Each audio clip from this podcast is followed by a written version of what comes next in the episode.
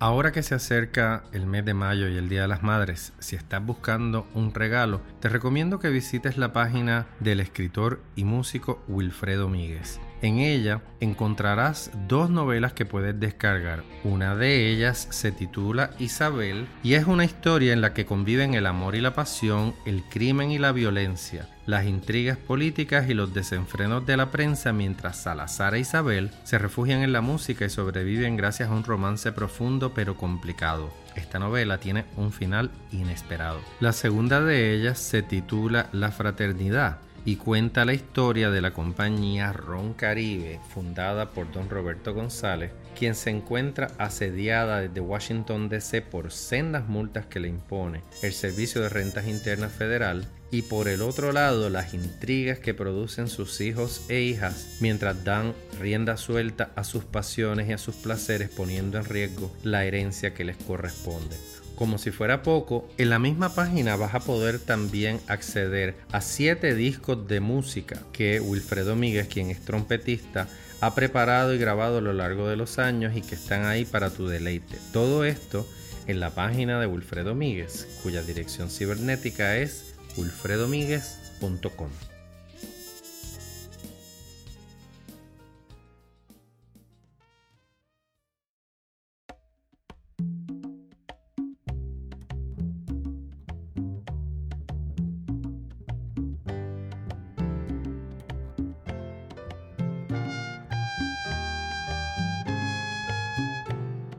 Esto es Marullo, soy Pedro Reina Pérez, gracias por acompañarnos en esta serie especial de primavera en la que estamos conversando con distintos creadores y creadoras de nuestro entorno cotidiano. Hoy le corresponde el turno a Benjamín Torres Gotay, quien por varias décadas ha sido reportero, editor y columnista del diario El Nuevo Día. La voz de Benjamín Torres Gotay ha sido de las más claras en la denuncia de las injusticias y de la necesidad de volver a una concertación y de cuestionarnos seriamente la manera de hacer las cosas en una isla que apenas sale de la bancarrota y que todavía enfrenta un mundo de desafíos. Benjamín Torrecotay, gracias por aceptar estar en este episodio especial de Marullo, serie de primavera, entrevistas con gente que piensa, que cree, que reflexiona sobre el mundo. ¿Cómo estás? Bien, y tú, Pedro, encantado de estar aquí en este espacio contigo. Eh, para nosotros es un placer tenerte, Benjamín. Tú has sido una de las voces más consecuentes en el periodismo puertorriqueño y me parece que es importante que eh, ocupes ese lugar, sobre todo en un diario tan importante como El Nuevo Día. Llevábamos varias semanas que teníamos deseos de tenerte aquí en Marullo y básicamente quería conversar contigo sobre unas experiencias recientes que has tenido que me parecen importantes primero en el contexto de la guerra entre Rusia y Ucrania. Estuviste en Polonia eh, y desde allí tuviste la oportunidad junto a Denis Rivera de traernos un, registro de ese, de ese episodio tan eh, terrible que estamos viviendo. ¿Cómo fue esa experiencia de estar en Polonia y, entrevistar a eh, refugiados de Ucrania? Pues mira, Pedro, me han hecho esa pregunta varias veces y la respuesta que me viene, la palabra que me viene a la mente para responder esa experiencia que, que vivimos Denis y yo allí es intensa.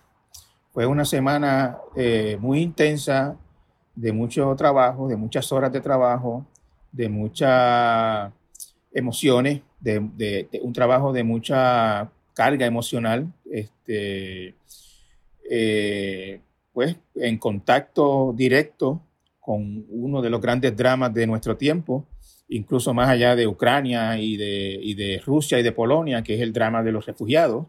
Eh, hay, eh, antes de Ucrania, había 82 millones de personas desplazadas en el mundo por guerra o por, por, desastres naturales, eh, que es más que, la mayor, más que la población de la mayoría de los países del mundo. Incluso en, el, en las Olimpiadas de, de Japón, la última, había un equipo de refugiados por, por, la, por, la, gente que estaba fuera de su país que no podía representar a su país por situaciones como esta. Este, pues, pues nada, Pedro, una, una experiencia muy, muy intensa, eh, muy eh, emocionalmente eh, drenante. contaba en un foro que participé relacionado con esto mismo unos días después de regresar, que ya hace un mes que volví de, allá eh, seguía soñando, todos los días seguía soñando con la frontera. Eh, yo, no tengo sueños coherentes de estos eh, que me encontré a Pedro y hablamos de tal cosa y fuimos a tal sitio y vimos a tal persona. Mis sueños son como imágenes. Y todos los días me soñaba en la frontera y escuchaba el, bullicio particular que había, que había en ese sitio. O sea que fue, fue una experiencia, reiterando, intensa y emocionalmente extenuante. Me, me, pregunto a partir de lo que me estás diciendo, ¿qué, qué se queda eh, pendiente? ¿Qué es lo que no vemos de esa experiencia de los refugiados en la frontera? Porque sabemos que en, nuestro continente muchos países, estoy pensando por ejemplo en el caso de Colombia, que durante tantas décadas de guerra ha visto unos desplazamientos también de, de, personas de, de las zonas de conflicto hacia las ciudades. O sea que en América no somos extraños a este fenómeno de tan, tan importante y obviamente la frontera de Estados Unidos y la presión constante de refugiados que están tratando de entrar a ese país a pesar de que cada vez se recrudecen más las medidas para impedirlo. ¿Qué es lo que no vemos en los medios en el caso de Ucrania y Polonia? ¿Qué es lo que se queda, que es, eso sutil que no se recoge en una fotografía, que se queda contigo y tal vez te provoca los sueños? Pues una gran pregunta, Pedro. Eh, en, este tipo de situaciones, eh, a mí, lo, único con lo que yo cuento lo, único que yo tengo para contar una historia son palabras. Eh, y en el caso de Denis, pues que me acompañó en esta asignación, fotos, fotografías, imágenes. Eh, y yo siempre sentía, cuando yo entregaba mis historias, yo hacía un esfuerzo eh, por, por, tratar de reflejar la, el drama, el miedo, el dolor, todas las cosas que estaban presentes en esa situación, pero las palabras son insuficientes, Pedro. Eh, yo, yo lo veía en el periódico publicado el otro día, yo sentía que, que había una dimensión que es imposible capturar con palabras. Eh, yo, yo, por ejemplo, trataba de describir en algunos artículos eh, las miradas, la manera en que una madre y un hijo se abrazaban, este, las manos temblorosas de uno, el, el, el, quiebre de voz de alguien cuando se le preguntaba por un familiar pero resulta insuficiente. Yo sentía que, no, era, es imposible transmitir en un reportaje de periódico o incluso de televisión o de lo que sea la, la, increíble magnitud de ese drama. Estamos hablando de personas, Pedro, que, que de un momento a otro tuvieron que salir de su hogar, de su ciudad, de su país, de su vida, por causa de una guerra eh, que casi nadie esperaba que iba a ocurrir. De, hecho, una de las personas con las que hablé fue una maestra de escuela que me contaba que el día antes, y, estamos hablando de una maestra en la ciudad de Kharkiv, que es en la frontera con Rusia, eh, me contaba que el día antes de la, invasión estaban en la escuela discutiendo eh, problemas de conducta de los estudiantes y que nadie esperaba que iba a haber guerra y todos se fueron de esa reunión eh, esperando que al día siguiente iban a estar lidiando con los problemas de conducta de, los estudiantes. Y al otro día, al amanecer, empezaron a caer bombas en la ciudad de, Kharkiv. O sea que, que a, lo, que iba, o resumiendo un poco, eh, ¿qué es lo que falta en estos reportajes? Pues falta mucho, falta casi todo. Realmente lo que uno trata de motivar en una cobertura como esta es en que la gente piense, reflexione y vaya un poco más allá eh, y se interese por, este, por, esta parte del drama que no se cubre a menudo en los medios. Se cubren las declaraciones de uno, las declaraciones del otro, el avance de aquel, el avance del otro, la, respuesta y la contrarrespuesta, pero este, este, esta cuestión humana de gente de carne y hueso saliendo de su casa, huyendo sin saber qué va a ocurrir después, pues, pues no, no, no, se, no se cuenta lo suficiente. Y, y, en unos reportajes como los que yo hice, lo que trato es de hacer que la gente piense en eso y posiblemente busque un poco más, se sensibilice un poco más entienda una dimensión distinta que no había entendido hasta ese momento de, esta situación. A mí me queda siempre la sensación de que las personas se pueden mostrar indiferentes hacia lo que está pasando en Ucrania, partiendo de la premisa de que Puerto Rico es una isla que está lejos de todos estos escenarios. A mí me parece que, es todo lo contrario, que estamos en el centro, porque una, en una circunstancia como la nuestra, de un mundo globalizado, donde los puertorriqueños importamos la mayoría de nuestros alimentos Estamos en una situación donde la, invasión de Ucrania nos toca directamente, o sea, los precios del cereal, del petróleo, de los fertilizantes van a impactar dramáticamente en nuestra vida, ya lo, estamos viendo. Así que yo creo que uno de los desafíos más grandes es eh, aplacar esa indiferencia con la que a veces los puertorriqueños nos enfrentamos a las noticias porque eso es por allá eh, y no tiene que ver conmigo. ¿Tú crees que estamos prestando suficiente atención a ese conflicto? En Puerto Rico no creo. No, nosotros en Puerto Rico yo creo que a consecuencia de esa doble condición de colonia y de isla, pues eh, vivimos mucho mirándonos hacia adentro y, no prestándole suficiente atención a nuestro entorno, e incluso a nuestro entorno más cercano.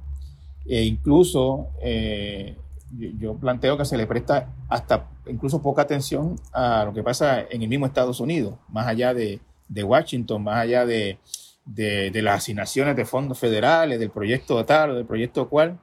Eh, nos interesa muy poco lo que ocurre en Estados Unidos como sociedad eh, nos ocurre muy poco lo que ocurre en nuestro entorno del Caribe, en nuestro entorno latinoamericano. Todo el tiempo nos, estamos mirando, mirando hacia adentro. Este, e, es una, te, doy un ejemplo, Pedro. Es una reacción muy común cuando yo escribo, de, por ejemplo, de Haití, que, escribo a menudo y que lo he cubierto a menudo, el, enorme drama que vive ese, país tan cerca de nosotros. Eh, pues las reacciones muchas veces suelen ser, gracias a Dios que no somos nosotros, o qué bueno que nosotros no estamos en esa situación, o Dios, o Dios nos bendijo. Eh, ese tipo de reacciones, como que siempre mirando lo que ocurre eh, eh, alrededor, lo que se le cuenta a uno en torno a la propia, a la propia experiencia. Este, como que no, no, hay manera de entender un drama o de, o de procesar una situación que ocurre fuera de Puerto Rico si no es en, sí misma, si no es comparándolo con, o, mirándolo a través de los ojos de, la, propia, de la propia experiencia, la propia experiencia de uno. Y te estoy hablando de países cercanos como Haití, como Venezuela, como Cuba, que, cuyas crisis eh, pues nos, tocan más directamente de lo que nos toca a Ucrania, porque pues eh, se incrementa la inmigración, etcétera, etcétera. Pues imagínate en el caso de Ucrania tan lejano, eh, un país con una historia tan distinta de la nuestra, con una gente tan distinta, con un idioma tan distinto, pues, eh, cuesta, cuesta, Pedro, hacer que la gente se interese en ese tipo de, eventos. No, yo, yo sé que es uno de los grandes desafíos que tenemos los que insistimos en, el periodismo como una herramienta para, para la construcción de una conciencia ciudadana, ¿no?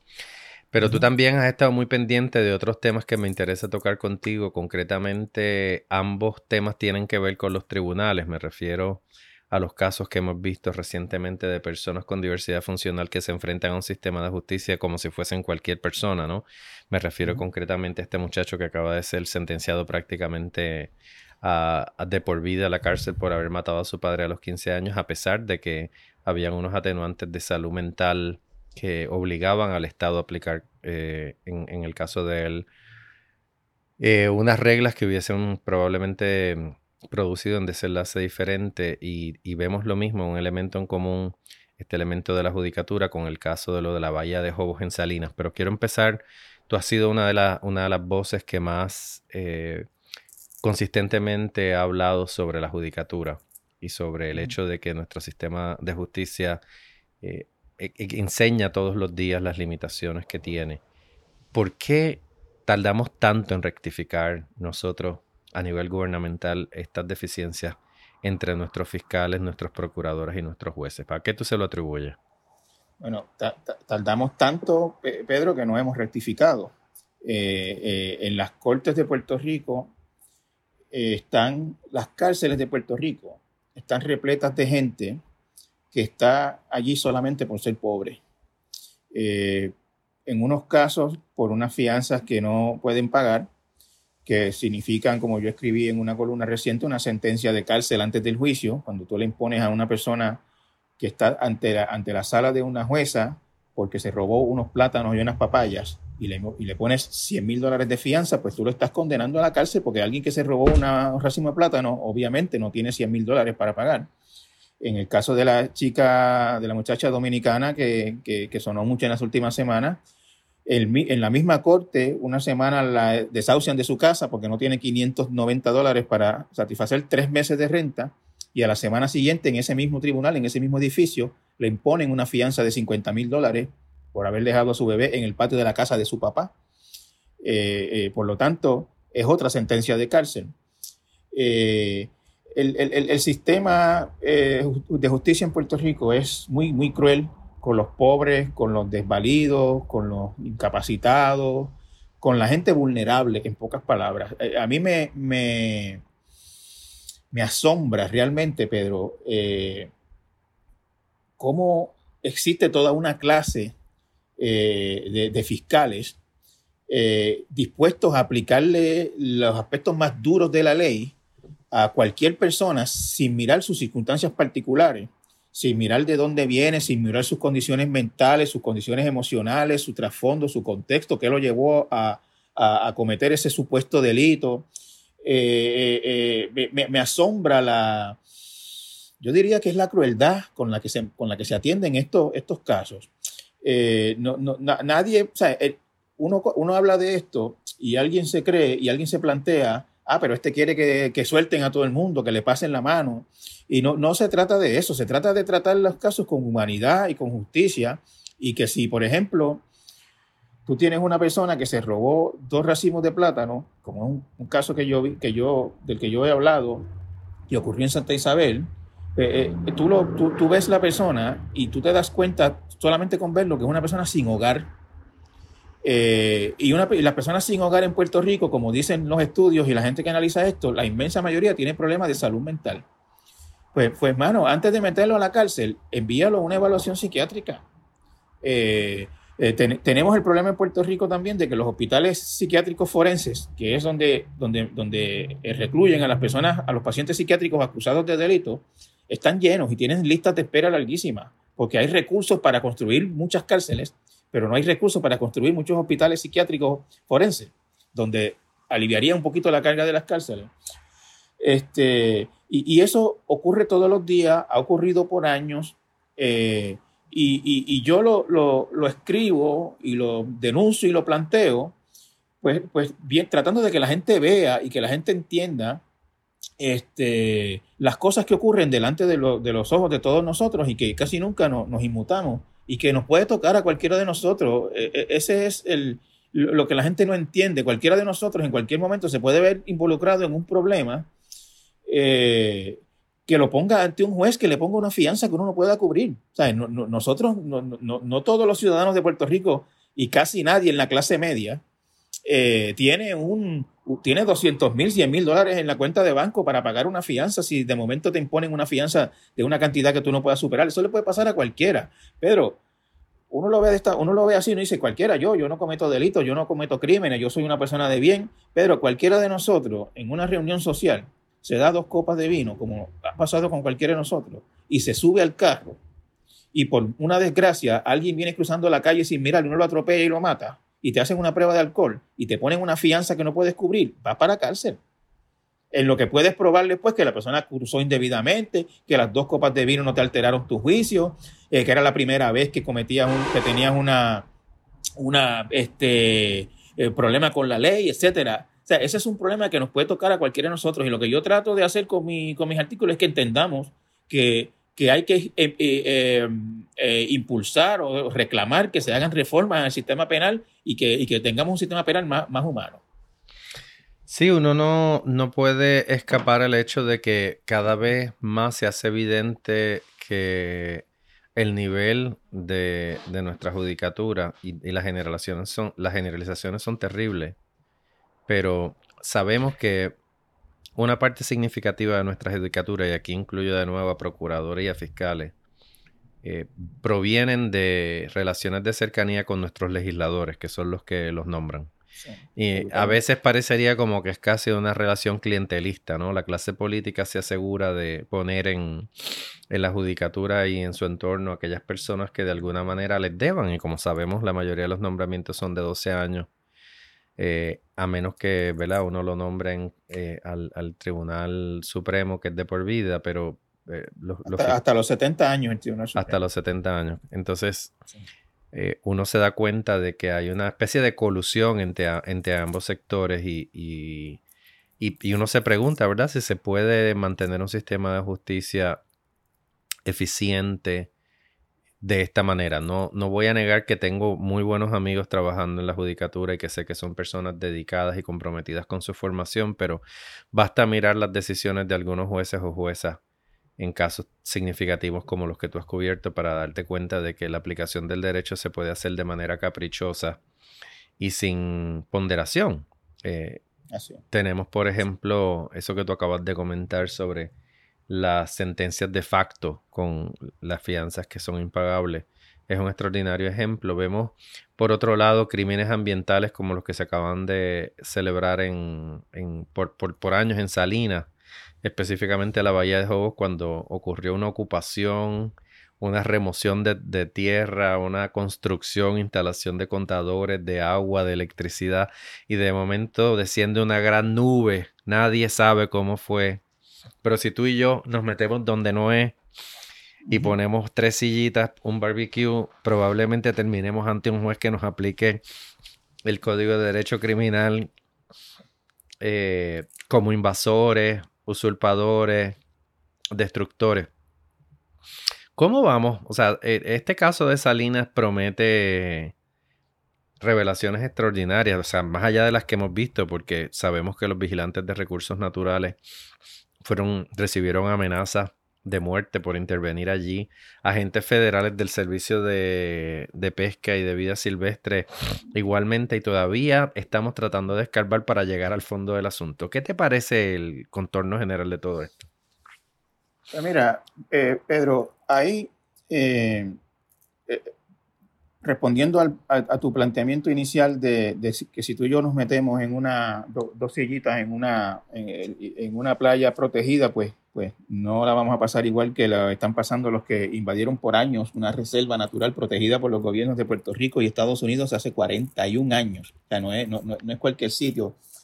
Eh, pues ahí llegamos a, pues, a un problema este, eterno eh, de la, de la, del, del, Estado y del sistema legal y penal y, administrativo en Puerto Rico, que es la doble vara.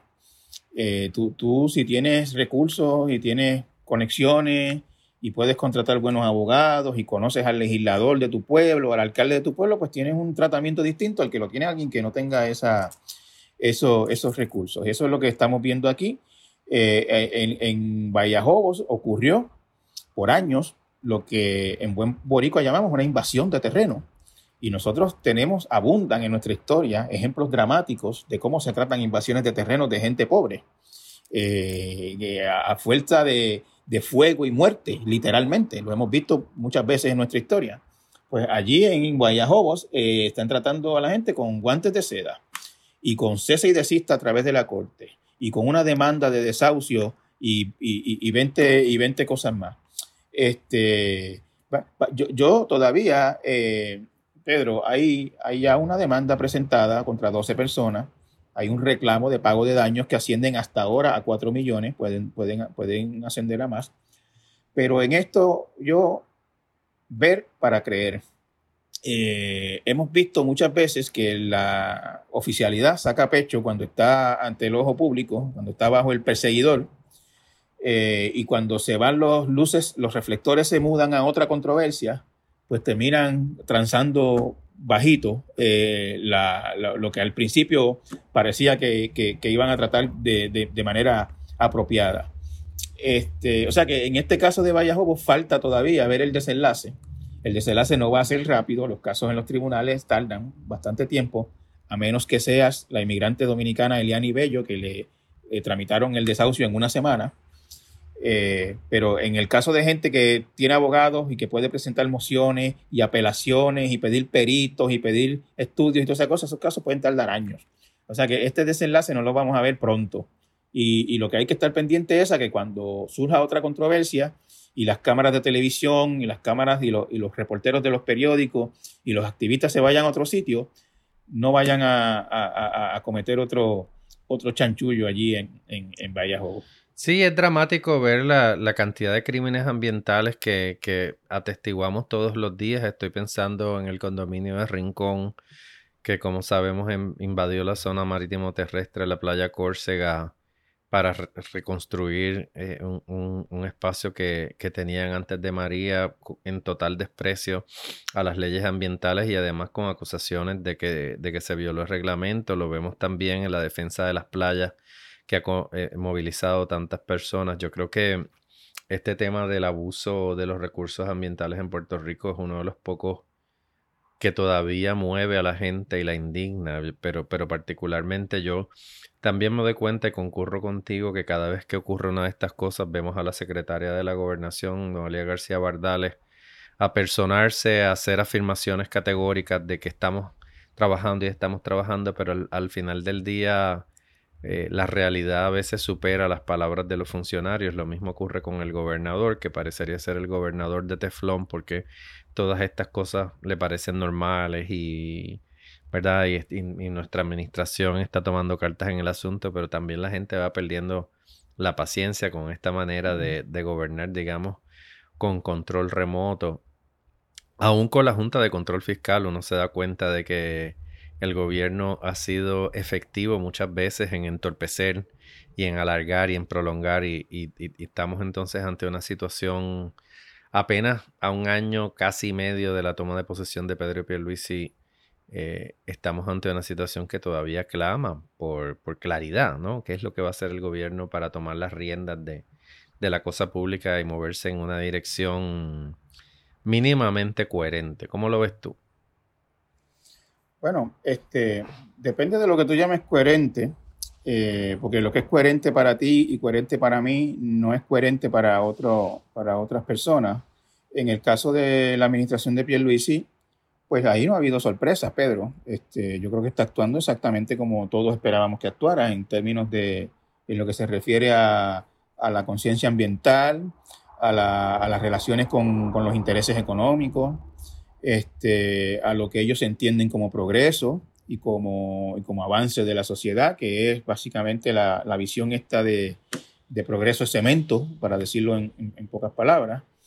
Eh, yo creo que la, la, la administración Pierluisi ha respondido, eh, yo diría que de manera bastante, bastante efectiva a lo que esperaba la gente que votó por ellos y a lo que temía los que no votaron por ellos. Eh, la mayoría, la mayoría de, Puerto Rico no votó por el, por el gobernador Pierluisi. Eh, y, pues está respondiendo a las expectativas de, cada cual.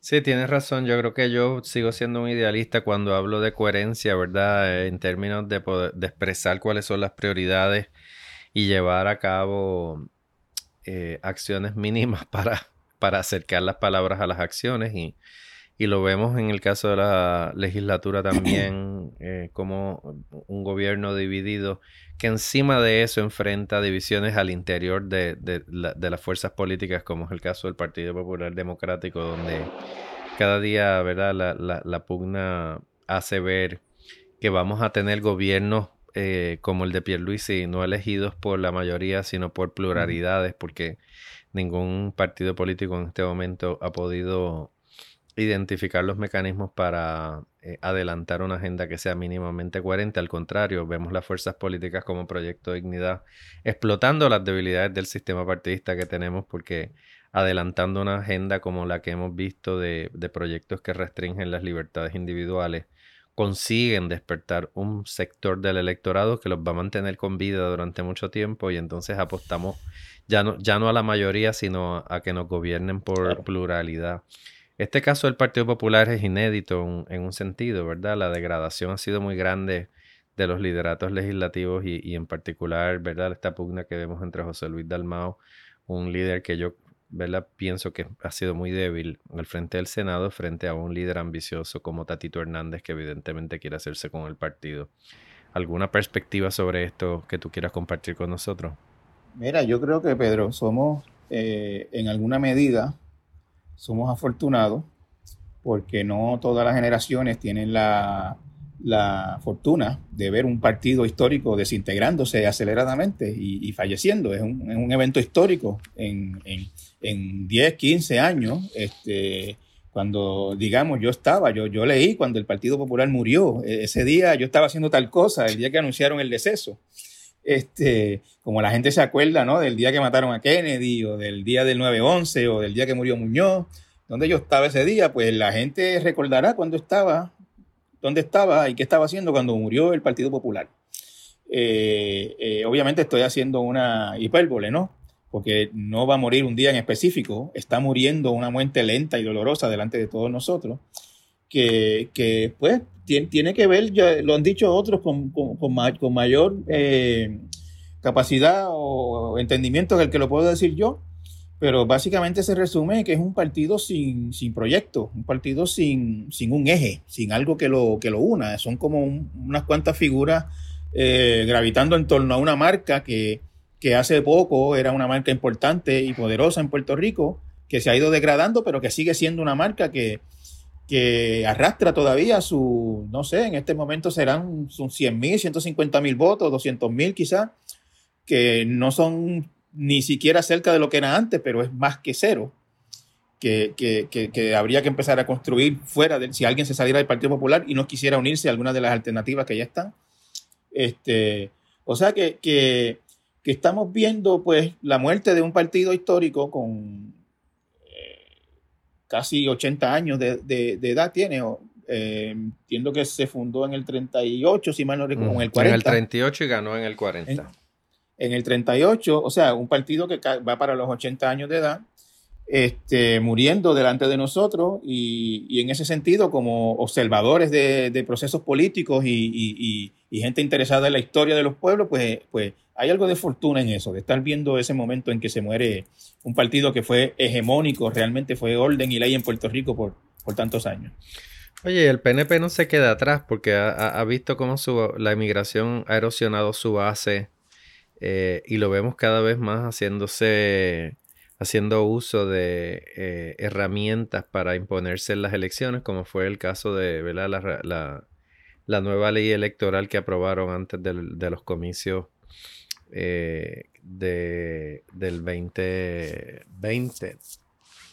Eh, adelante. Sí, no, te iba a decir que en el PNP la situación eh, solamente es distinta de, la del Partido Popular en, torno, en, cuanto a una cosa, y es que tienen un proyecto que se llama Estadidad, que, que no tiene tampoco la misma el mismo atractivo que tenía antes, o sea, no, no, no, no, no le sirve al PNP igual que le servía antes. Recuerda que en, la, en las elecciones del 2020 eh, la estadidad sacó casi un 20% más que el PNP en, en las votaciones.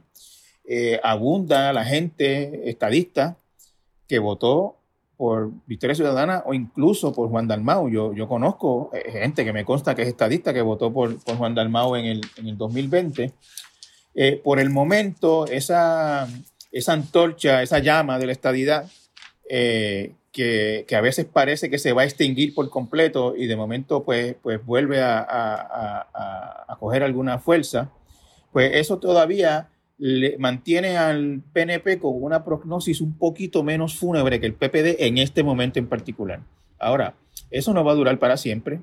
Eh, ellos llevan ya en este año cumplimos 10 años eh, planteando en Washington que la estabilidad ganó o ha ganado plebiscitos en Puerto Rico, no ha avanzado un paso, incluso se puede argumentar que ha retrocedido, eh, porque eh, usted, tú recordarás que en, el, en, la década de los 90, exacto, a finales de los 90, se llegó a aprobar un proyecto bastante favorable a la estadidad en, el, en, la Cámara de Representantes, en la Cámara de Representantes de Estados Unidos. Se, llegaron a aprobar el proyecto de estatus en la Cámara. Eh, y, de, y en este tiempo ni siquiera a vista pública llegan a veces o ni siquiera son votados en, en comisión. O sea que ese, que, que ese, ese, ese, esa, esa, esa llama que, que, que, ha mantenido al PNP con un poquito más de vida que el PPD, pues está extinguiéndose. Al PNP lo han eh, afectado muchísimo los escándalos de corrupción eh, el surgimiento de Proyecto Dignidad que le ha dado un albergue a gente religiosa fundamentalista que antes se albergaba en el PNP, también les va a, afectar. Y la gente se preguntará cuánto será eso, será 1, 2, 3%, quién sabe cuánto, pero en un país en que se deciden elecciones por 1 o 2 o menos por ciento, pues eso cualquier, cualquiera de esos movimientos es importante y puede significar la, derrota de, un partido.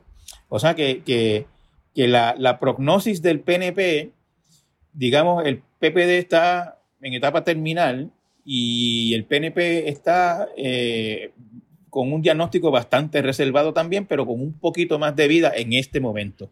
Eso no quiere decir que, que, las cosas no pueden cambiar mañana, pero en este momento, a la hora en que hablamos tú y yo, eh, básicamente los dos están en, eh, casi en camino al cuarto de intensivo. Sí, queda por verse los arrestos que puedan llegar por, por, por el tema de la corrupción entre alcaldes, que todavía sabemos que no hemos visto eh, el último capítulo. Nos lo han estado sirviendo ahí a cuentagotas, pero la imagen del exalcalde de Cataño alambrado y conversando extensamente con otros alcaldes debe robarle el sueño a mucha gente y estamos todos esperando que en algún momento esa película llegue, llegue a las salas de cine han, hecho su agosto las lavanderías que le han llevado los trajes para que para tenerlos planchados al lado de la cama, por si acaso nos llegan a buscar por la mañana, tener el traje listo allí. Para no ser Ángel Pérez, bendito, saliendo del tribunal de, federal con una bolsita de estraza y nadie que lo esté esperando. En fin, Benjamín, te doy las gracias por, haberme atendido y haber respondido a, nuestras preguntas. Sabes que tienes mi admiración eh, siempre. Igual de mi parte, Pedro, y encantado de la oportunidad de haber conversado contigo. Estupendo, mano. Gracias.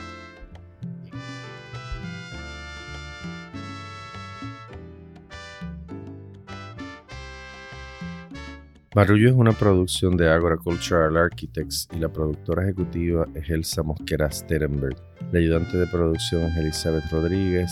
El encargado de mercadeo y redes sociales es Jorge Vázquez. El diseño de Lidimaria Ponte Tañón la música original del maestro Guarionex Morales Matos. Síganos en las redes, estamos en, en Facebook como Marullo y en Twitter y en Instagram como arroba Marullo Media. Gracias por acompañarnos, yo soy Pedro Reina Pérez y esto es Marullo.